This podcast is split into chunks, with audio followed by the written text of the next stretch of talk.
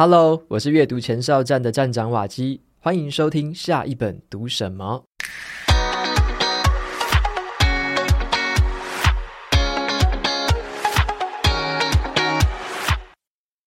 今天要跟大家分享的是《被讨厌的勇气》这本书，以及它的系列作《被讨厌的勇气》二部曲。那这次的介绍内容呢，比较偏向我自己很个人化的读后感想哦，而不是单纯的介绍这本书的内容而已。我把当时我读完这两本书之后，我如何应用在职场上面的心得，来跟大家做个分享。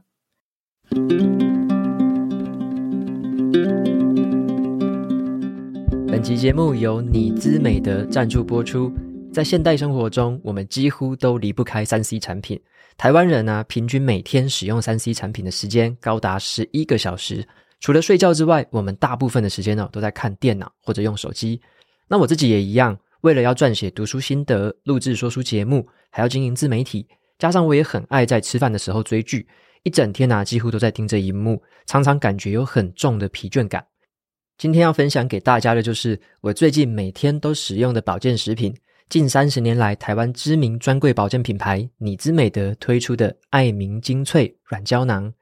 它含有拥有七国专利技术的天然金盏花叶黄素，也通过了美国食品药物管理局最高等级的认证，保证吃进去能够完整的吸收和产生保护作用。因为啊，人体无法自行合成叶黄素哦，因此呢，我们只能靠食补来补给。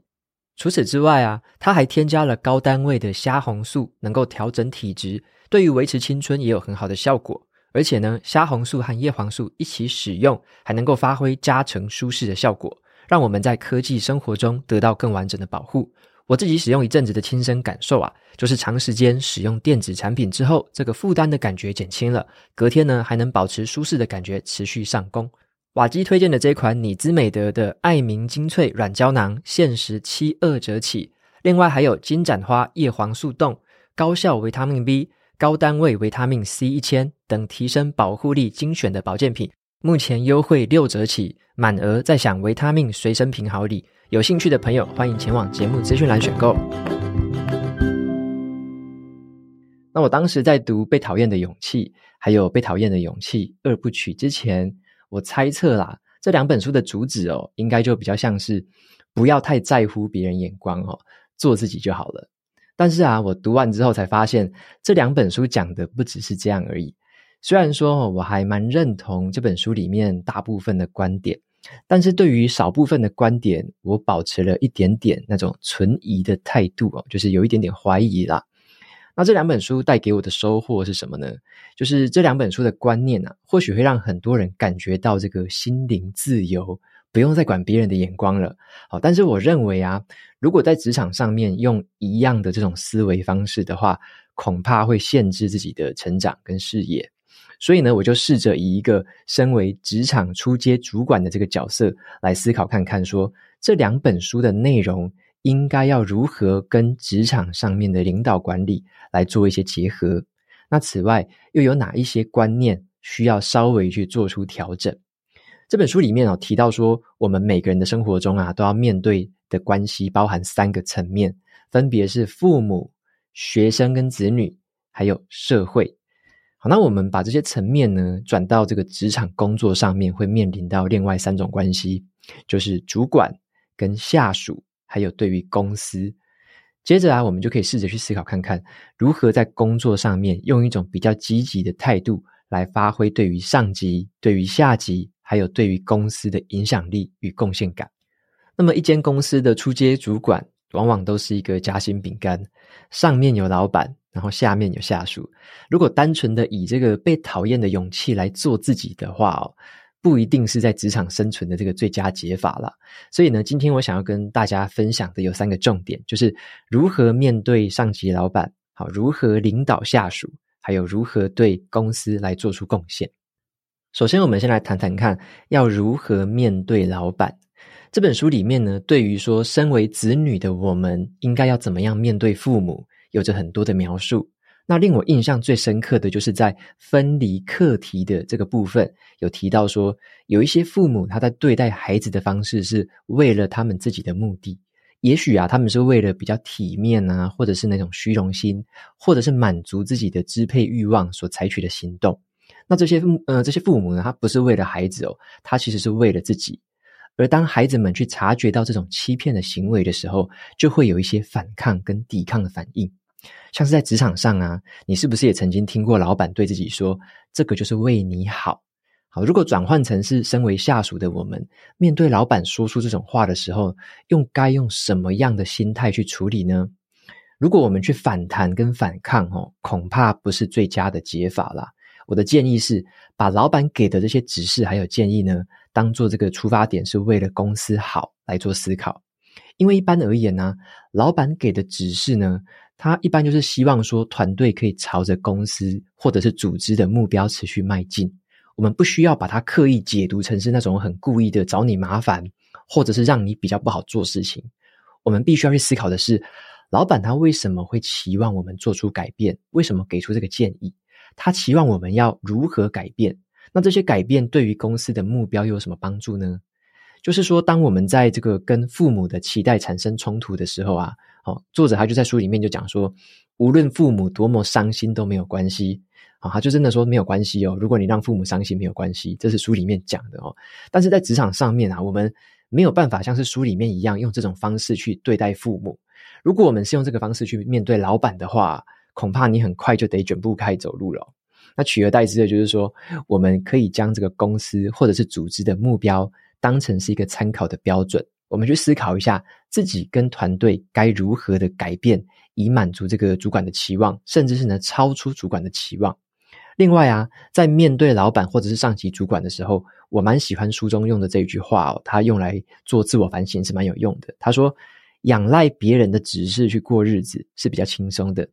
不必思考困难的事情，也不必为失败负责任。而当我们自己开始去经营一个团队的时候啊，才会很深刻的理解到，如果我们都只是傻傻的等待或者是依赖主管的指示，那是一件很危险的事情哦。如果在以前呢、啊，我们如果小时候很习惯了对父母的指令唯命是从，我们一定要提醒自己，避免哦进入职场之后要一直依赖上级主管的命令才会做事情。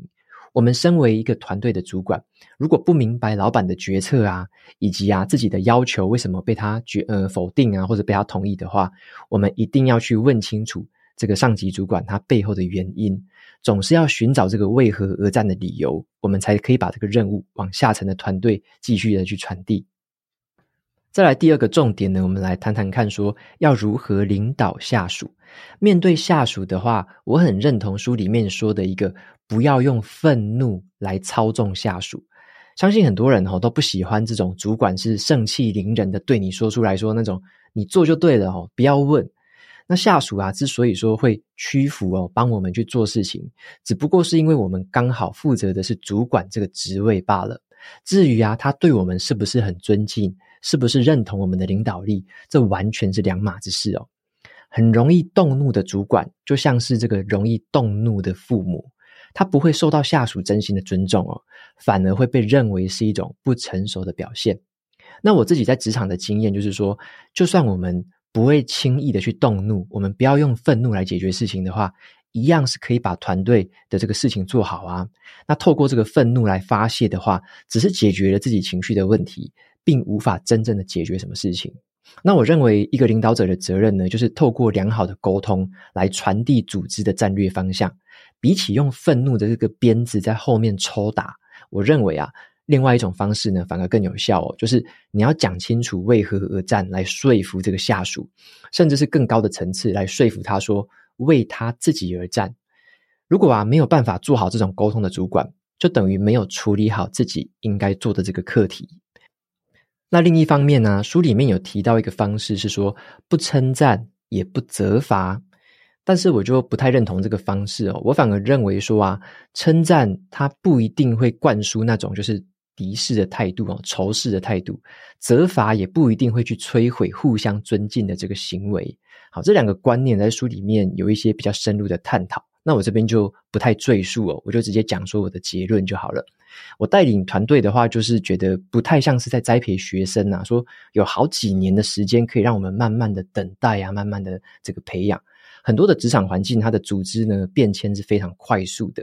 就像是这个知名商管书《主管这样带人就对了》，它里面有一个很实际的案例哦，像是有两位很优秀的主管，分别是主管 A 跟主管 B，他们相处得很不好，彼此啊都想方设法想要对方被炒鱿鱼，甚至他们就拿自身的实力当筹码，说要带走底下的人。用这些东西来威胁执行长，说尽快下决定。哦，他们两个人是非常的不对盘。那执行长他原本就是不希望说失去这个手下的两名大将。那他后来用了一个很明快的赏罚的方式来解决这件事情。这个执行长他就分别洽谈了这个 A 主管跟 B 主管底下的两名资深员工，而且他们这个两个员工表现非常优异。他就确认了说，这两个员工都有跃跃欲升的这个很很想要升迁的这个意愿。然后他就做出了一个惩处的这个决定，他开除了 A 主管跟 B 主管，然后就提拔了这两位很资深的员工来接手他们的位置。执行长对于这个公司就传达出来一个讯息，就表示说，分裂跟斗争会遭到惩罚，合作共荣才会获得奖励。结果啊，这个执行长他不但阻止了这个分裂斗争的这种癌细胞的扩散，这种合作的风气也让他的公司持续的壮大。那我认为啊，在目前的这个职场环境，如果是用这种不称赞、不责罚的方式的话，并不会有比较好的效果哦，反而是很适时的在不同的情境之下去交互的运用两者，我觉得才可以收得成效。因此啊，我认为这个观念就可以稍微再做调整，就是除了我们时常啊可以感谢下属的贡献之外，也可以去称赞下属在哪个部分做得很好，已经帮助组织往目标更靠近一步了。但是啊，如果他有偏离的一些地方，他有做得不好的地方，你只要引导他去回答说，你要怎么样做才可以做得更好？你要如何让组织的目标可以更接近一些？好，让他可以去负起解决这件事情的责任。那第三个重点跟大家分享的就是要如何对公司产生贡献。书里面有提到哦，就是说所谓的幸福感，就是这种贡献的感觉，是一种我们认为自己对某一个人有用处。我们感受到自己的一种价值感觉。如果我们要对社会有贡献感的话，只要我们自己打从内心感觉到我们有贡献的话，这样就可以算数了。对应到公司的内部呢，身为团队的主管，也必须让整个团队都感受到一种感觉，就是自己的整个团队正在贡献什么样的价值给公司。不过啊，在这边也要提醒一下，就是如果身为一个初阶主管，只是停留在这种自我感觉良好，说感觉自己的团队对公司有用的话，就以为说这个是贡献感的话，那这个是远远不够的哦。只让自己感觉到有贡献度，虽然说有助于提升你自己的幸福感受啦。但是对于公司跟团队的效益还不上，说不上是真的有帮助了哈。这样只是一个自我感觉良好的这个状况而已。所以呢，身为初阶主管的我们，就必须很时常而且很积极的要跟上级去沟通，去了解组织跟公司的目标到底是什么，当下最重要的任务又是哪一些，目前团队的努力方向对公司有没有什么贡献。自己必须很努力的去了解公司的目标，并且能够把它再传达给下属，才可以让整个团队真的产生一股很真实的这种贡献感，进一步的获得工作上的成就感跟幸福感。就像另外一本书《先问为什么》，那本书里面呢，有提到一个黄金圈的概念，找到为何而战的理由，还有这种工作的人，他们比较在乎的会是如何给予跟如何贡献。反而啊，那一些自己的不舒适跟辛苦劳碌的感觉，跟这种工作任务的重大意义比较起来，就会显得渺小很多。因此呢，初阶主管就要付出很多的精神、努力，还有耐心，时常的跟公司的目标保持一致，保持对齐。然后呢，替这些目标去编写一些打动人心的故事。然后要记得哦，指派给团队任何任务的时候，必须要不厌其烦的。对这些任务的目标赋予这个故事还有意义感。毕竟啊，比起说你什么故事都不编，让团队永远埋头苦干的话，你懂得去营造出一个故事的愿景的这种主管，我认为他才能真正激发出团队的贡献感。好，最后啊，其实，在读这两本书的过程当中哦，我的脑袋中就不断的浮出这种很多年在职场上看过的很多那种王子病啊，或者这种公主病的人。我觉得有时候那些人说不定是世界上哦最自由而且最有幸福感的人，因为他们眼中的这个世界就只有自己哦，没有别人，全世界都好像亏欠他一样。你如果要谈共性感的话，他们也会觉得说自己的自我感觉良好啊，认为说自己对世界也很有贡献啊。那其次啊，我也想到说，像有一些会做出那种很荒谬的这种放生动物的那种善心人士，像是有些人会把原本活在海里面的鱼，然后就放生放到这个淡水池子里面，结果把那些鱼害死了。那这些人的话，他就不在乎别人的眼光嘛，认为说他在对世界行善啊，即使这些举动对世界不一定有什么正向的帮助，但是他们的内心却感觉到非常幸福的生活着。那这个东西是觉得，我觉得蛮有冲突感的啦，就是在我心中仍然是一个尚未解开的结哦，我就是有这种冲突感受，可是我还不知道怎么样去解释它。